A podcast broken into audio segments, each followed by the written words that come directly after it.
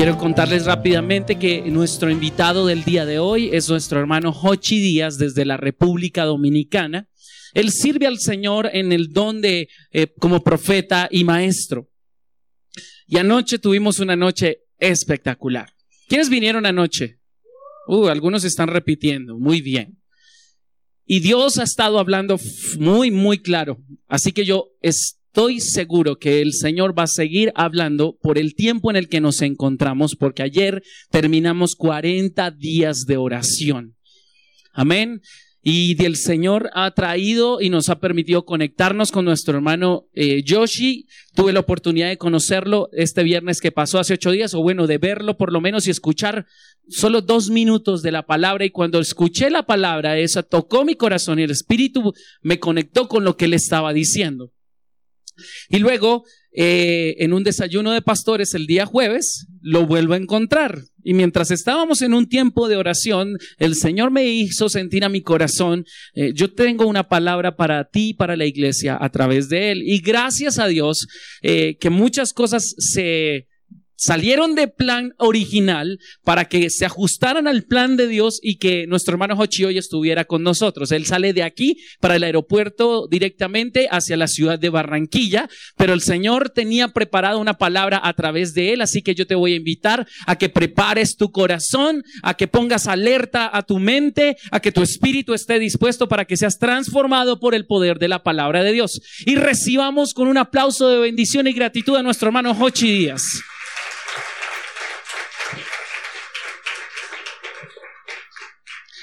Buen día. ¿Cuántos están contentos en esta mañana? Un privilegio compartir por segunda ocasión con ustedes. Y ya estábamos revisando ahí y el presidente de Ecuador cedió para revisar el paquetazo fiscal que, que lanzó como decreto. Y ya van 11 días. Entonces están jugando con la estabilidad económica de toda una nación y esos indígenas no ceden, no escuchan nada. Así que entonces él está cediendo, implica que estábamos pensando durar unos días en Barranquilla y entonces si Ecuador eh, no bajan las aguas, comprar eh, el vuelo y entonces regresar a República Dominicana. Pero si cede, entonces este, pasamos a Ecuador y dejamos establecido el seminario que el objetivo de Ecuador no era nada que tenía que ver con agenda, aunque sí íbamos a trabajar algunos compromisos, sino más bien este, dejar establecido el seminario teológico, algunas imparticiones y entonces luego trabajar a través de la plataforma de Zoom las demás imparticiones desde República Dominicana y bajar entonces a la graduación en alrededor de un año. Así que Dios tiene el control de todas las cosas y estamos aquí en esta en esta mañana. ¿Podemos darle un fuerte aplauso al Señor?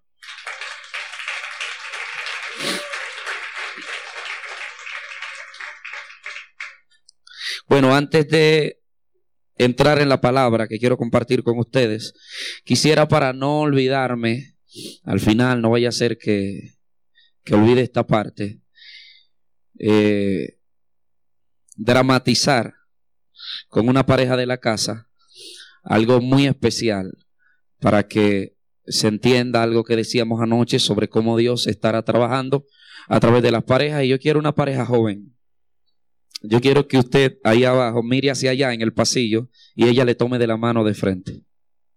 Sí, así. ¿Cuántos han leído el momento en que Dios creó a Eva? Y dice que Dios dijo, no es bueno que el hombre esté solo, le haré ayuda para él. Diga conmigo, para Él. Entonces, todos ustedes saben que la Biblia se escribió en idiomas totalmente diferentes al que nos ha llegado a nosotros, ¿verdad? De acá al latín, del latín al griego y del griego al hebreo. Bueno, pues siempre se ha dicho que el Antiguo Testamento se escribió en hebreo y en arameo. Sin embargo, realmente el hebreo era un dialecto arameo que evolucionó hasta convertirse en un idioma, así como el español era un dialecto latín, del latín, y evolucionó hasta convertirse en un idioma oficial. Entonces, la palabra hebreo aparece por primera vez en la Biblia, hebrea, 40 Y este, este nombre hebreo fue transliterado al español bajo el término forastero. Le llamaron forastero a Abraham. ¿Cuántos han leído? Y entonces cuando él pasa el gran río Éufrates, entonces le llaman en, el, en hebreo, le llaman el Ibrit. I-V-R-T-I-T. I, R, I, perdón, V, R, I, T. ¿Verdad? ¿Se entendió? Ibrit significa el del otro lado o el forastero. Luego entonces el dialecto arameo que él hablaba de Ur de los Caldeos es denominado bajo ese término que hacía alusión más bien a su condición social como nómada, tanto de él y de su grupo, del grupo que él dirigía. Entonces, más adelante ese dialecto empieza a evolucionar y todo el proceso de formación de esta nación que empieza sobre los hombros de un grupo de nómadas y hasta lo que hoy conocemos como Israel, una nación que ha sido procesada y que ha sido marcada con propósitos elevadísimos. ¿Se entiende? Bueno, el caso es que el Antiguo Testamento se escribió en hebreo. Correcto. Entonces, cuando Dios dice, no es bueno que el hombre esté solo, le haré ayuda idónea, ayúdeme para él, esas tres palabras que aparecen ahí, eh, ayuda, idóneo, idónea, y para él, se escribieron en hebreo. Sucede que la palabra para él, en culturas como la nuestra, no sé aquí, pero en culturas como la cultura que gobierna mi nación, es filtrada a través del pensamiento machista de los hombres y entonces le da al hombre un sentido de propiedad distorsionado. Y la mujer es del hombre y el hombre es de la mujer. Sin embargo, dentro del contexto en que Dios ha establecido todo esto. Así que esa frase para él, en culturas como la mía, le dan al hombre un sentido de propiedad distorsionado. ¿Se entiende, verdad? Muy distorsionado. Pero la palabra utilizada en hebreo ahí es la palabra kenendop. Kenendop, así como se escucha, se escribe con, con K. Kenendop termina en P. Kenendop significa al frente de para que se le oponga. Si es bueno que las parejas entiendan esto por lo que Dios va a hacer a continuación con ustedes, así que lo voy a explicar con paciencia. Kenendop significa al frente de para que se le oponga. Y Dios dice, no es bueno que el hombre esté solo, le haré ayuda. Y la palabra ayuda es la palabra ashar. A-Z-A-R. Y esa palabra, entre las diferentes palabras ayuda en hebreo, se utiliza única y exclusivamente para hablar acerca de la ayuda de Dios hacia su pueblo. Así que Dios está diciendo que le haría al hombre una ayuda divina. Debe ser una ayuda divina. La primera profeta en la vida de un hombre es su esposa. Dígame. Entonces, luego viene el término kenendo, y los hebreos dicen que la mujer no está ni detrás del nombre ni al lado, está al frente. Ahora tómense de la mano de las dos. Entonces observen. Dios crea al hombre, la ciencia, la ciencia comprueba que el hombre está diseñado física, emocional y psicológicamente. Nosotros añadimos espiritualmente también pero la ciencia establece física, emocional y psicológicamente el hombre está diseñado para tener la capacidad de percibir una visión panorámica de todo proyecto. Diga conmigo, visión panorámica. Bueno, los hebreos comprueban lo mismo, le añaden la parte espiritual y dicen que el hombre está diseñado espiritual, física, emocional y psicológicamente para tener una visión panorámica del propósito. Recuerden que la palabra Adán, diga conmigo Adán, en hebreo, en hebreo se pronuncia con M, no con N. Adam, Adam significa terráqueo, viene de una palabra, bueno, la palabra real es Adam, así, que se traduce como Adán. Adam en hebreo significa terráqueo, raza humana. Entonces, Adán no hace alusión a un sexo en específico, sino a la raza humana completa en un prototipo llamado pareja, hombre y mujer, el varón y la hembra. Entonces, luego es que se organizan los nombres tanto del varón como de la hembra. Pero Adán es un ser y es algo bien profundo, pero bueno, Dios diseñó al varón, diga conmigo al varón. Perfecto, con la capacidad de tener visión panorámica del propósito, una visión general, y por eso Dios lo crea primero y le entrega la información de primera mano, de primera boca, como decimos en RD, Dios le entrega al hombre la primera información acerca de qué era lo que Dios quería. Por eso la mujer necesita tener más fe y más obediencia. Es decir, Dios me habló a mí acerca de mi llamado. Y luego viene mi esposa y entra en mis labores. Y mi esposa no escuchó la voz directamente de Dios. Así que mi esposa tiene más fe que yo. Porque yo creo lo que Dios me dijo, pero ella cree lo que yo le dije a ella que Dios me dijo a mí. Así que debe confiar en lo que Dios dijo y debe confiar en mí. Su nivel de confianza, su nivel de obediencia, su nivel de fe es impresionante. Y eso se aplica a todas las mujeres. Entonces, el hombre fue establecido así. Ahora bien, el hombre está observando todo el panorama y tiene el propósito de frente. Diga conmigo, de frente. Diga de frente. Y la mujer es puesta de frente al hombre, pero de espaldas al propósito. el propósito está hacia allá. Y el hombre debe visualizar el propósito. La mujer está de espaldas al propósito que el hombre está viendo, hacia el cual debe caminar, y la mujer entonces puesta como una guardiana del rostro del hombre. Y los hebreos dicen que el hombre, el rostro del hombre es como un espejo, diga conmigo un espejo. Y entonces la mujer tiene que observar lo que el espejo está enfocando hacia allá. Y entonces por eso la ciencia comprueba que la mujer fue creada física, emocional y psicológicamente para observar con mayor capacidad los detalles. Sí, los hebreos añaden espiritualmente. Entonces el rostro del hombre es un espejo y está enfocando panorámicamente lo que Dios está destinando. A medida que el hombre camina, el hombre va desarrollando su propósito. Entonces la mujer fue puesta allí para que cuando el hombre esté perdiendo la visión, se le oponga. Entonces en el plano espiritual, el hombre y la mujer caminan de la siguiente manera. Yo quiero que caminen por el pasillo así mismo como están. Mírale el rostro. Observe. Perfecto, regresen. No, regresen de la misma manera. Sí.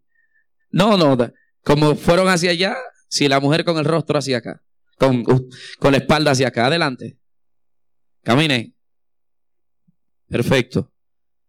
Entonces, ¿por qué Dios sacrificó a la mujer? Porque Dios necesitaba que ella estuviese constantemente observando el rostro de su esposo. Eso crea en la mujer cierto nivel de dependencia, pero eleva su calidad delante de Dios, porque es que ella tiene que vigilar lo que el hombre está viendo para que él no lo pierda de vista. Pónganse de nuevo. Ahora escuchen. Existe un peligro en cuando el hombre deja de ver lo que Dios quiere que vea. Porque la mujer también es un ser creado y necesita ver como ser creado lo que Dios está revelando y el propósito. Entonces, si la mujer deja de ver en el rostro lo que el hombre deja ver, debe ver y que ella necesita verlo también como persona, entonces la mujer puede que le dé la espalda al hombre, darle la espalda y se ponga de frente al propósito porque ella necesita ver. Así que al hombre le conviene, aunque él no sea de púlpito, por ejemplo, es Meyer, ella dice, yo le pido a mi esposo que venga al púlpito y que salude. Y él dice que no, que su lugar está tras bastidores. Él no es un hombre de púlpito, pero está manejando totalmente el ministerio de esta mujer. Y ella es la que sale a la palestra pública. Y a él no le importa porque él entendió cuál es su lugar. Así que posiblemente la mujer sea profeta, sea, etcétera. Vemos algunos diseños de matrimonios así. Pero de todos modos, ella necesita mirarle el rostro a su esposo. Así que los hombres necesitan elevar su visión, la calidad de su visión. ¿O acaso no lo que más desespera a una mujer es cuando su esposo entonces no, no logra resolver hasta con enganchar, decimos allá, el cuadro? ¿Verdad que sí? Entonces los matrimonios deben caminar de esa manera. El compromiso de las mujeres, fíjese, no es que un hombre no deba ser sabio, en el manejo de su hogar. Pero la Biblia no dice el hombre sabio edifica su casa. Y entonces la psicología revela que la mujer es el termómetro del hogar. Si se calentó, si ustedes saben. ¿Verdad? Y entonces, si se enfadó el hombre y entonces la mujer le pasa la mano por la cabeza o él, él se va a ver televisión así enfadado. Pero si ella se enfada, hasta que no se desenfade, ¿me entiende? Entonces es un proceso. Pero yo entendí a mi esposa el día que comprendí eso. Porque los hombres no son humildes, porque ellos entienden que la mujer debe estar de acuerdo en todo lo que ellos hagan. Y eso no es cierto, sí deben estar de acuerdo en cuanto a lo que persiguen. ¿Y cómo andarán dos juntos si no estuvieran de acuerdo? De acuerdo en cuanto a los objetivos. Pero las decisiones que se van a tomar a medida que se desarrolla el alcanzar ese objetivo, la mujer no tiene que estar de acuerdo en todo. ¿Se entiende? En cuanto a la dinámica, como decíamos anoche, la mujer no tiene que estar de acuerdo en todo. Y entonces si de repente a través de ese sexto sentido la mujer dice, yo creo que no veo bien eso. Y ella se opone. Porque la mujer, Kenendop significa para que se le oponga, porque en caso de que el hombre se quiera salir del contexto divino y esté perdiendo la visión, la mujer debe oponérsele. Pero si él está viendo lo que debe ver de parte de Dios y ella está observando eso en su rostro, porque ella está cuidando la visión y es una guardiana de la visión de Dios en la vida de ese hombre, entonces ella no se le opone. Ella lo apoya y ella, cuando él se está desanimando, le da ánimo porque él está viendo todavía. Pero cuando él está perdiendo la visión y quiere hacer otra cosa, ella se le opone. Y por eso es que Kenen Dobb dice una ayuda para que se le oponga, que esté al frente de él para que se le oponga, mirando. El compromiso de la mujer es demasiado elevado porque tiene que estar observando el rostro del hombre a ver cuando éste está perdiendo la visión. Vamos a darle un fuerte aplauso a las mujeres. Gracias. Gracias. Entonces, en la combinación que Dios hará para establecer la base de esta visión en los matrimonios. Los matrimonios deben ser trabajados bajo esa perspectiva porque hay parejas que primero deben desarrollarse acá y hacer un sacrificio por causa de una visión que no fue puesta sobre sus hombros al principio, pero que les está siendo impartida. Deben sacrificarse primero. Hay personas que si Dios les entrega un cheque en blanco como a Salomón y le dice, pídeme lo que tú quieras, ese día se daña. Pero este hombre dijo, dame sabiduría para guiar a tu pueblo. Y cuando se enfocó en algo que era más grande que él, Dios le entregó todo lo demás. Esther allá en toda su opulencia y su tío le dijo, está bien, tranquila, respiro y liberación vendrá de algún lugar, pero tú y la casa de tu padre van a perecer y tuvo que dejar toda su comodidad y poner por encima el proyecto de redención de la raza humana, porque la salvación vendría de los judíos y era lo que el diablo estaba persiguiendo, destruir a los judíos. Nehemías en toda su opulencia, el hombre de mayor confianza del rey, pero él está preocupado por la visión general de Dios que consistía en salvar la raza humana. Entonces usted debe enfocarse primero en algo que no es suyo manejarlo bien para que luego le entreguen lo que es suyo. Fue lo que Jesús dijo en la parábola. Que aquel que no maneja con excelencia lo que es suyo, lo que no es suyo, tampoco se le entregará lo que es suyo. Amén. Así que por la revolución que viene para los hogares, las parejas deben trabajar en lealtad. Y la voz del diablo será, pero lo dije anoche, si ya tú tienes 50 personas en esa marquesina, eso es una iglesia pero debes esperar, créeme que debes esperar. Y digo esto con toda autoridad porque duré 15 años bajo cobertura de dos pastores y hoy estoy trabajando con este pastor de Puerto Rico, mi amigo, director del seminario que también representamos en RD. Y tengo toda autoridad para hablar de lealtad, que es uno de los principios más elevados del reino. Entonces las parejas deben, número uno, construir esa perspectiva y los hombres entender a sus esposas, escucharlas más. Aún ellas estén equivocadas, deben dedicar tiempo para escucharlas. Para que no se rompa, porque quizás en un momento estén equivocadas, pero es parte del proceso. Que el hombre esté pendiente, wow, ¿por qué ella lo dice? Cuidado si está protegiendo la visión y yo no lo estoy viendo. Porque usted está enfocado en lo panorámico y ella en un detalle que usted no está observando. Pero el diablo es tan sabio, el diablo es tan sabio, tan astuto, que atacó primero a la consejera del hombre. Y dijo, si logro desestabilizar a la consejera según el diseño, voy a desestabilizarlo a él. Y por eso es que las mujeres son más sensibles al plano espiritual. Una mujer llora más rápido, una mujer... Todo eso está conforme a su diseño. una las mujeres se convierten más rápido que el hombre y luego viene el todo está conforme al diseño. El diablo ataca más a las mujeres. La promesa de Dios destituir todo lo que el diablo hizo vino a través del vientre de la mujer. Dios estaba contando con el vientre de la mujer. Y no solo su vientre físico, sino su vientre espiritual, de donde iban a salir sus dones, sus talentos, sus habilidades. Su vientre psicológico, de donde van a salir las ideas de la mujer, los proyectos poderosos. Sus vientres emocionales, de donde surgen esas buenas, eh, eh, eh, donde surge el amor, donde surge todo. O sea, vientre espiritual, físico, emocional y psicológico de la mujer. Dios está diciendo, con un fruto del vientre de la mujer, yo voy a desbaratar todo el pensamiento y la cabeza de la serpiente. Entonces por eso las mujeres son tan atacadas en todas las sociedades, pero no sé si usted está observando los cambios que están manifestándose en la sociedad, en la política, y viene un tiempo de revolución y los hombres deben tomarse de la mano con sus esposas para tener éxito. Escucharla, le estoy diciendo, es mejor escuchar primero a su esposa, aunque esté equivocada, y desarrollar el proceso que al final, que usted escuchar a un amigo primero. No importa que el amigo tenga 100 razones. Hay unos códigos de autoridad bien poderosos en el plano espiritual y hay cosas que no pueden romperse. Así que es mejor usted tiene paciencia hasta que ella entienda mediante conversaciones que usted ignorar eso, porque entonces eso puede producir problemas. Den un fuerte aplauso al Señor.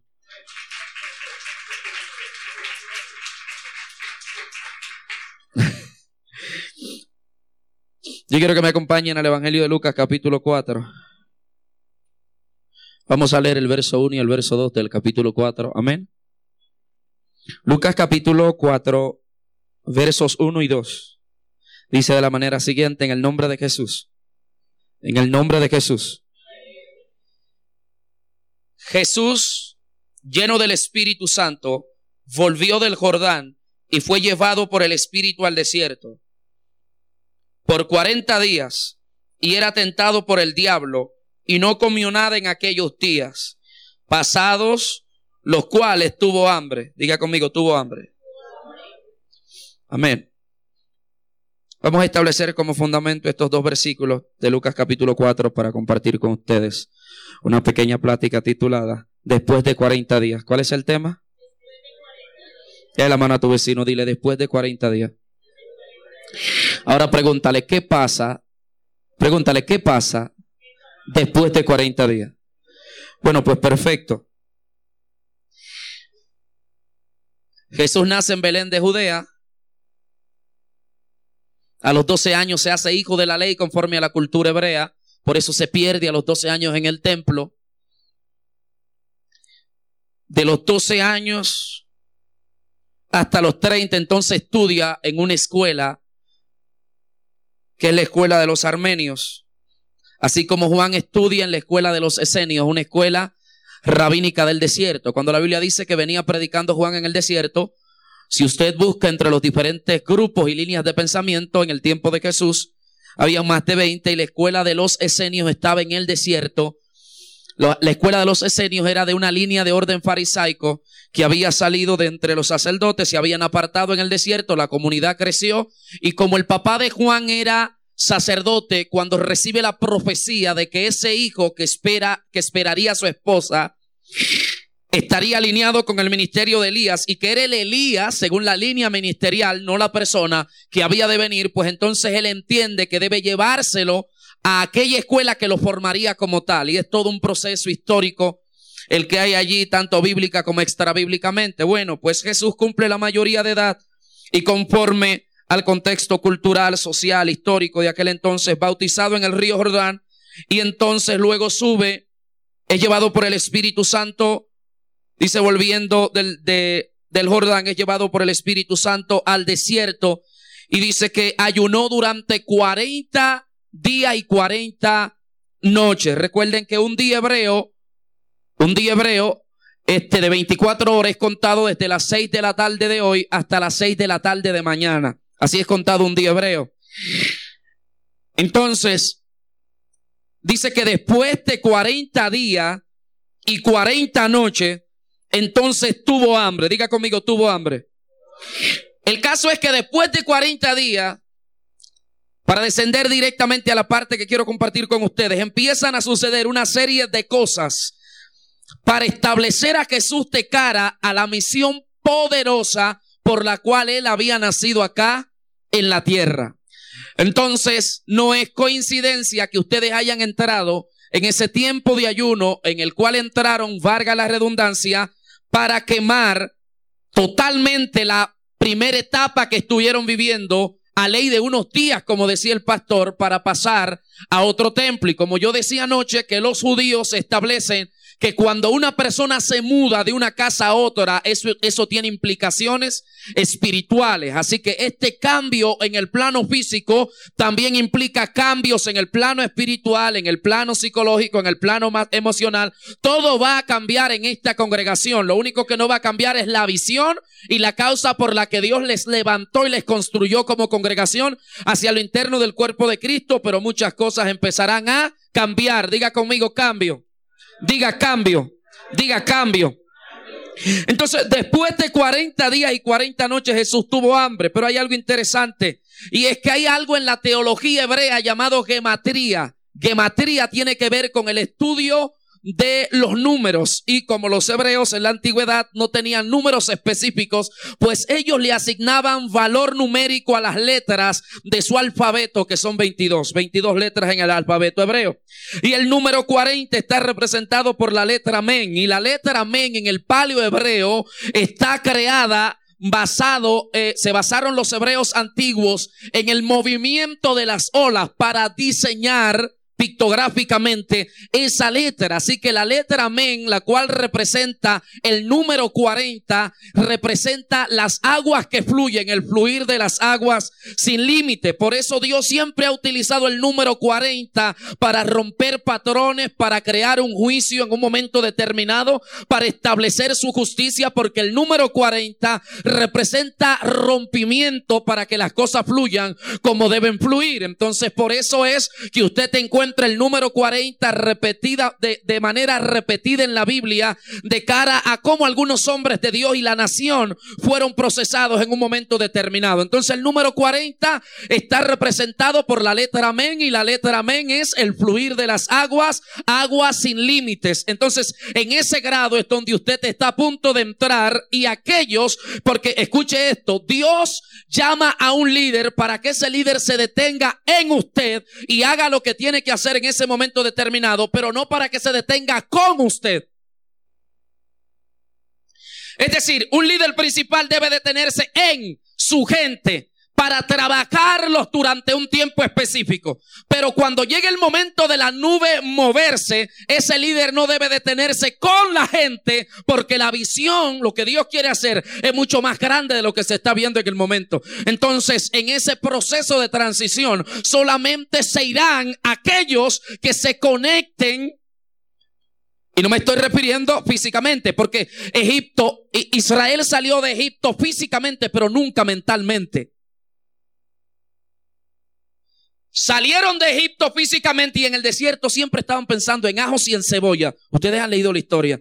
Entonces salen de Egipto físicamente, se da el cambio físico, pero donde nunca cambian es aquí. Y yo decía en cierto lugar que por eso es que Dios toma a Moisés y de este niño lo coloca en el palacio en el primer ciclo de 40 años que vive este gigante para Dios prepararle la cabeza a Moisés por causa de algo que Dios necesitaría luego. Y dice, y dice el cronista Lucas cuando narra el libro de los Hechos, capítulo 7, verso 22, hablando de la defensa de Esteban, Esteban dice, y fue preparado Moisés en toda la sabiduría de los egipcios. Y esto incluye eh, ciencias naturales, esto incluye arquitectura, esto incluye ciencias militares, etcétera, etcétera. Es decir, en el ciclo de 40 años, el primer ciclo de Moisés, Dios le preparó la cabeza por causa de algo que Dios necesitaría luego. Por eso él pudo leer los planos divinos y construir el templo con facilidad, porque era arquitecto. Es decir, que lo primero que Dios trabaja, como decíamos anoche, es la mente. Pero para Dios no hay nada difícil. Lo difícil es que el hombre abandone y sea quebrantado. Entonces Dios parece que dijo, yo prefiero llevar a este muchacho a Egipto, al palacio, y en el primer ciclo prepararle la cabeza, aunque él sea construido como un arrogante y orgulloso. Y luego yo le voy a bajar los humos en el desierto, en el segundo ciclo. Es decir, que para Dios no hay nada difícil. Pero para que usted entienda, a Dios se le da más rápido quebrantar a un orgulloso a través del desierto que cambiarle la mente a un montón de esclavos que siempre están pensando en ají y cebolla. Con mentalidad de gocén todo el tiempo. Entonces, los 40 días representan rompimiento. Diga conmigo rompimiento. Para que las aguas fluyan como deben fluir. Dale la mano a tu vecino. Dile 40 días de rompimiento. Diga de rompimiento. Dígaselo con entusiasmo. Dígale de rompimiento. Para que las aguas fluyan como deben fluir. Diga, para que las aguas fluyan como deben fluir en todas las áreas. Le damos un fuerte aplauso al Señor.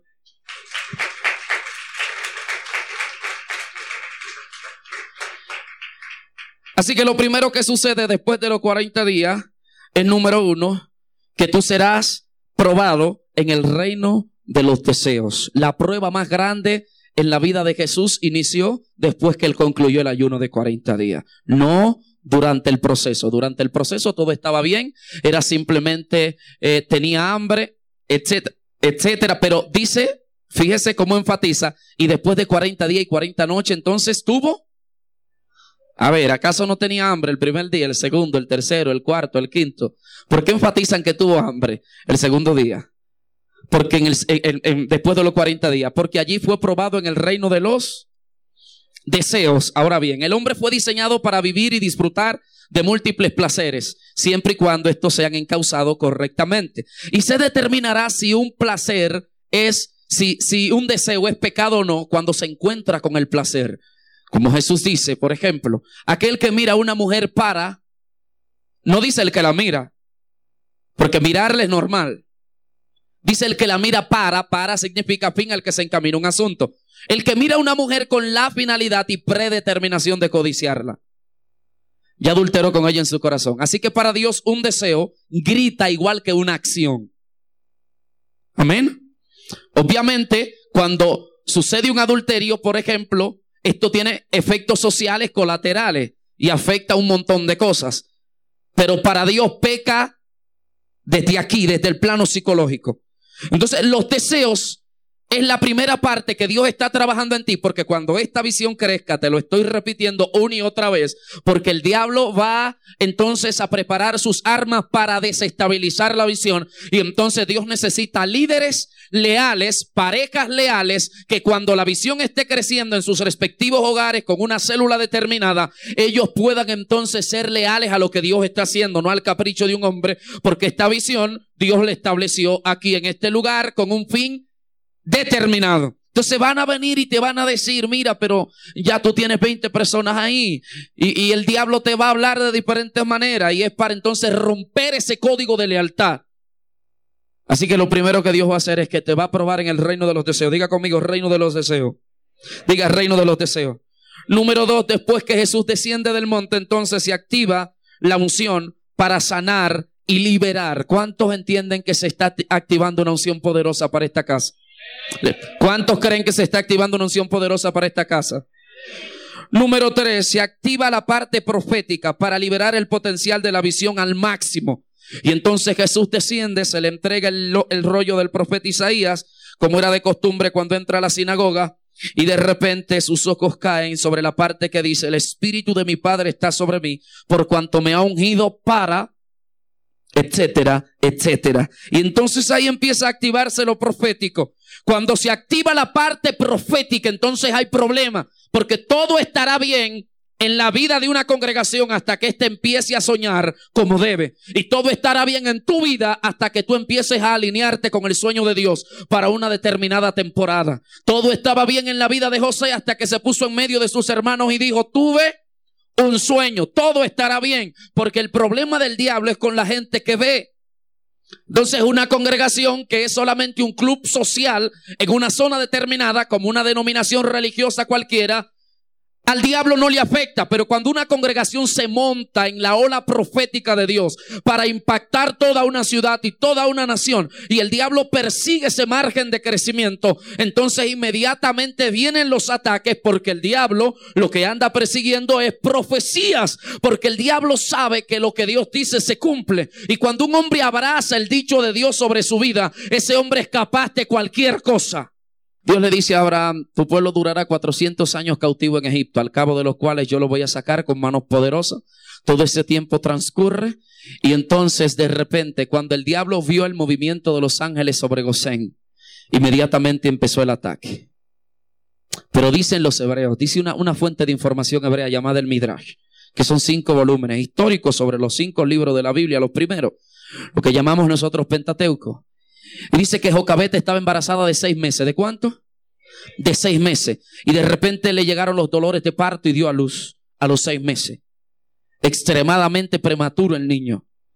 Lo escondió durante tres meses y cumplió el ciclo de nueve. Y dice que Dios lo cuidó para que ese niño no llorara durante ese tiempo, porque no era tiempo de llorar. ¿Correcto? Entonces, entienda esto, a esta visión se le está llegando el tiempo de llorar. Y cuando grite es para Dios colocarle en los palacios.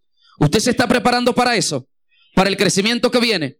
Pero durante ese tiempo que es el ciclo que ustedes están a punto de cerrar y Dios sabe con cuántos lo va a cerrar ese ciclo y cuántos serán elevados dentro de ese ciclo a la próxima dimensión, Dios sí intervino y la mano de Dios estaba detrás del pueblo, detrás de esa familia de Amram, de Jocabet, de Aarón y de Miriam, los dos hermanos mayores de Moisés. Pero aunque Dios estaba detrás de todo ese asunto, hay un elemento humano que tiene que ver con la responsabilidad para cuidar la visión. Y es que los hebreos dicen, dicen que mientras, mientras Amram estaba trabajando, Miriam sea, Jocabet, Miriam y Aarón estaban cuidando al bebé, haciendo turno durante tres meses de manera consecutiva, para que el niño no llore. Y cada vez que iba a llorar, lo atendían de rápido, para que no llore. Es decir, que él no solamente, él no lloró solamente porque la mano divina estaba ahí. La mano divina estaba ahí, pero los que recibieron ese propósito fueron responsables. Diga conmigo, responsable. Responsable. Y, durante el tiempo de cuidado interno de esa visión, ellos estaban protegiendo a ese niño tres meses. Entonces, cuando una visión de Dios nace en un lugar, Dios necesita primero definir cuáles son aquellos que estarán dispuestos a cuidar y preservar esa visión durante el tiempo interno. Y esa es la parte que ustedes van a cerrar ahora siendo procesados en el reino de los deseos. ¿Qué es lo que ustedes quieren? ¿Hacia dónde van? ¿Cómo se van a definir como líderes de apoyo de una visión específica? ¿Cómo se van a formar en lealtad? Todo este proceso con un niño que ha nacido. Pero el capataz hebreo, el traicionero, que estaba asignado a la tierra de Gosén, pensaba que esa mujer había abortado. Y las vecinas pensaban que esa mujer había abortado. Y el diablo pensaba que esa mujer había abortado porque el niño estaba siendo protegido por ángeles también, según la cultura hebrea. Y el movimiento angelical se incrementó sobre Gosén y el diablo está observando que el movimiento de ángeles está anunciando que ya el profeta de turno había nacido y que cada vez, como yo explicaba anoche con la, la, la dramatización, cada vez que Dios va a entrar a un lugar lo hace a través de la puerta. Así que la profecía de Abraham se iba a cumplir a través de un hombre específico y el diablo está esperando ese momento y él sabe que ese movimiento, por eso es que entonces se lanza el decreto que, produce el infanticidio, uno de los infanticidios más grandes de la historia y empiezan a sacrificar niños para tirárselo al río Nilo, sacrificándoselo al gran dios egipcio Nilo y a los cocodrilos. ¿Por qué? Faraón no sabía lo que estaba pasando, pero Faraón está alineado con un deseo del diablo y el diablo está buscando el niño de turno. El diablo está buscando el niño que Dios va a convertir en profeta, pero él no sabe, Dios lo tiene escondido. Y hay una están alineados los hombres que recibieron ese niño con el plano espiritual. Los ángeles están cubriendo en la parte espiritual y los hombres están cubriendo en la parte física. Estas tres, estos tres familiares de, de Moisés, los cuatro, están protegiendo al niño en la parte física. Se están sacrificando sueños. Están sacrificando sus deseos simplemente para proteger la visión que acababa de nacer. un fuerte aplauso al Señor.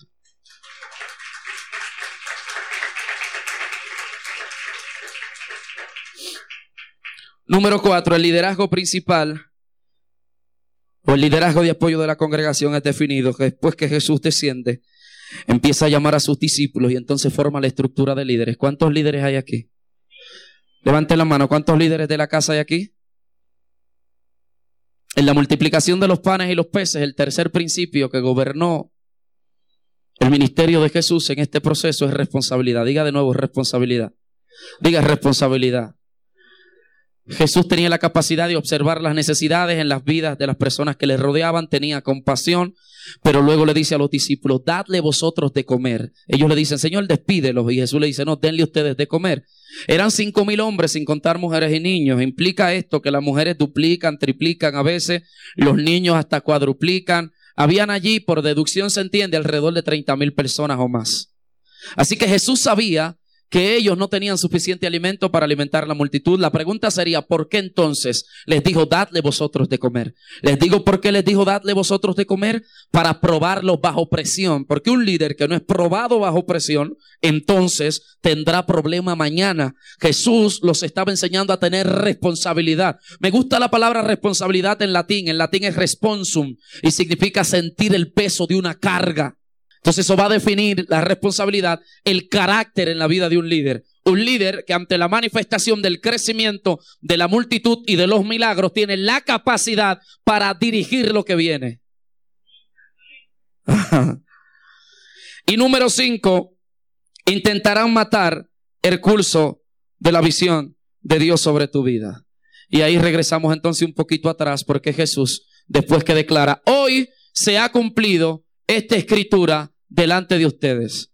Dice que le sacaron de la sinagoga y le llevaron a la cumbre del monte sobre, la cual estaba, sobre el cual estaba edificada la ciudad. Dice, e intentaron tirarle por el despeñadero. Más el verso, el verso 30 dice, más él pasó por en medio de ellos y se fue. Lucas capítulo 4.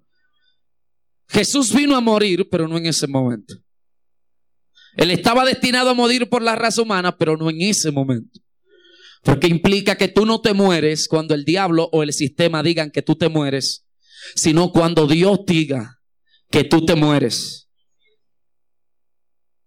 Y quiero concluir con esa palabra. Póngase de pie. Súbalo un poco, líder.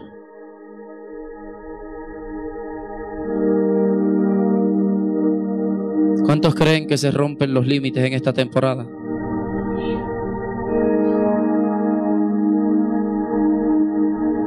¿Y cuántos creen que Dios está aquí en medio nuestro hoy?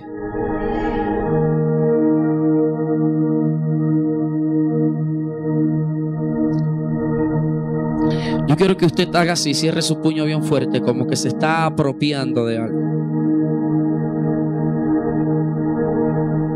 Pero vamos a hacer algo. Yo quiero que el pastor me acompañe acá adelante.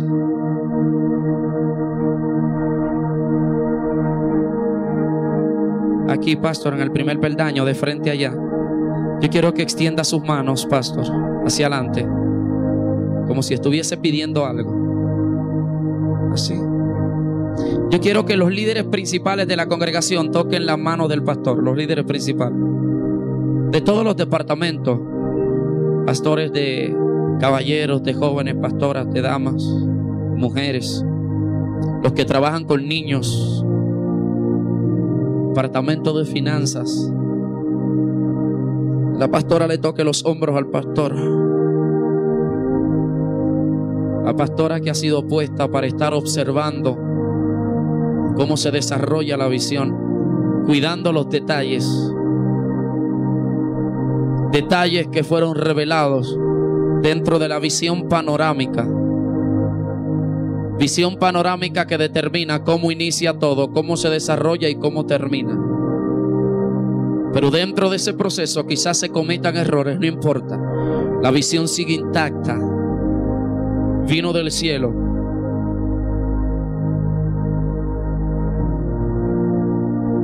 Así que en primer lugar yo bendigo esta pareja pastoral. Bendigo sus hijos. Bendigo el manto y la unción que Dios ha colocado sobre sus hombros. Este manto que está mezclado con una toalla. El manto de autoridad, de poder, de gloria, de unción. que será canalizado a través del servicio de la toalla. Y estos, y estos líderes principales que representan el liderazgo fundamental de esta congregación, los cuales están cimentados sobre la piedra principal del ángulo del Evangelio, que es Jesucristo. Yo quiero que las parejas se tomen de la mano, las, que, las parejas que quedan allá.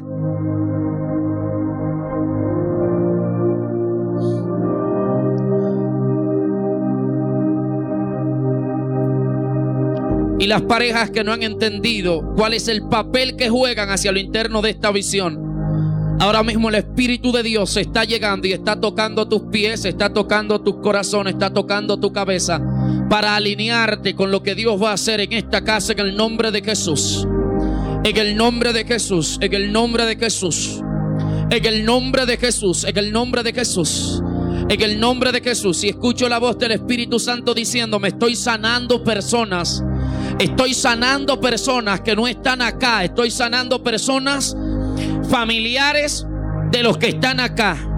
Milagros están ocurriendo allí en el lugar donde está tu familiar enfermo. No importa cuál sea la enfermedad, Dios está llegando y eso será testimonio de la revolución que va a entrar por tu casa, que va a entrar por el núcleo familiar que tú diriges como pareja y por la familia secundaria de la que tú vienes, ese núcleo de tus padres, tus hermanos, tus tíos, todos, todos tus familiares en el nombre de Cristo Jesús serán bendecidos a esta hora con un milagro de parte de Dios. Algunos también ahora empiezan a recibir milagros financieros, pero deben recordarse que en 40 días la letra amén se estableció y que los 40 días representan ruptura en el plano espiritual y en el plano físico porque viene el fluir de las aguas sin límites para esta visión en el nombre de Cristo Jesús y que el cambio en el plano físico representa cambios en la atmósfera espiritual. Es el tiempo, es el tiempo, es el tiempo, es el tiempo,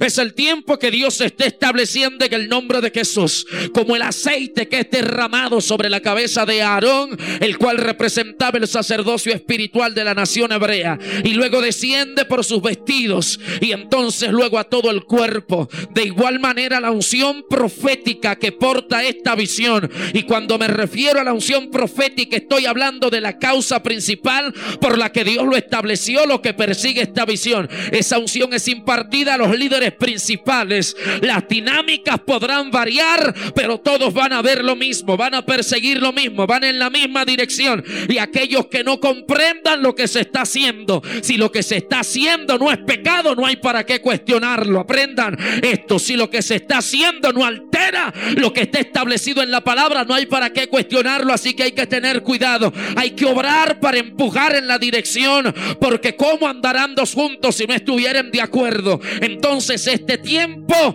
que Dios ha creado a partir del día de ayer a través de un servidor, a través de la palabra, es para reconectar a aquellos que se habían desconectado de la realidad del curso de esta visión. Es para Dios impartir una unción profética que va a perseguir a partir de ahora lo que Dios ha establecido. Así que en el nombre de Cristo Jesús se incrementa la unción profética sobre la vida del pastor, sobre la vida de la pastora y se incrementa la unción que está siendo impartida hacia los líderes en el nombre de Cristo Jesús. Levanten las manos aquellos que a partir de este momento necesitan un milagro financiero para impulsar esta visión. Padre, yo declaro en el nombre de Cristo, el dinero no es un fin, sino un medio para lograr un fin, pero el dinero es energía que mueve las cosas y debemos ser buenos mayordomos de lo que tú pones en nuestras manos. Así que yo declaro que la mayordomía financiera de estas personas reciben el nombre de Cristo Jesús. Milagros, milagros que serán impartidos a partir de ahora. Y ellos entenderán que no vino por vía de una fuente natural, sino que tú hiciste el milagro, Padre, de sus finanzas en el nombre de Cristo Jesús, más energía financiera para desarrollar la visión, repito, ese dinero que no es un medio, que no es un fin, sino un medio para lograr el fin, el fin, Señor, de cada matrimonio, de cada pareja, es bendecir su núcleo familiar, bendecir sus hijos, bendecir su casa. El fin de las finanzas de esta congregación, Padre, es bendecir esta comunidad, desarrollar la visión. La causa por la que Cristo derramó su sangre en la cruz del Calvario. Cada vez que se celebra un servicio, cada vez que se celebra un servicio, cada vez que se alcanza un perdido, eso también implica tres cosas. Dios involucrado, material humano y finanzas. Así que esas tres provisiones se alinean. Dios, material humano y finanzas para desarrollar el potencial máximo de esta visión en el nombre de Cristo Jesús. En el nombre de Cristo Jesús. En el nombre de Cristo Jesús. En el nombre de Jesús. Gracias Señor.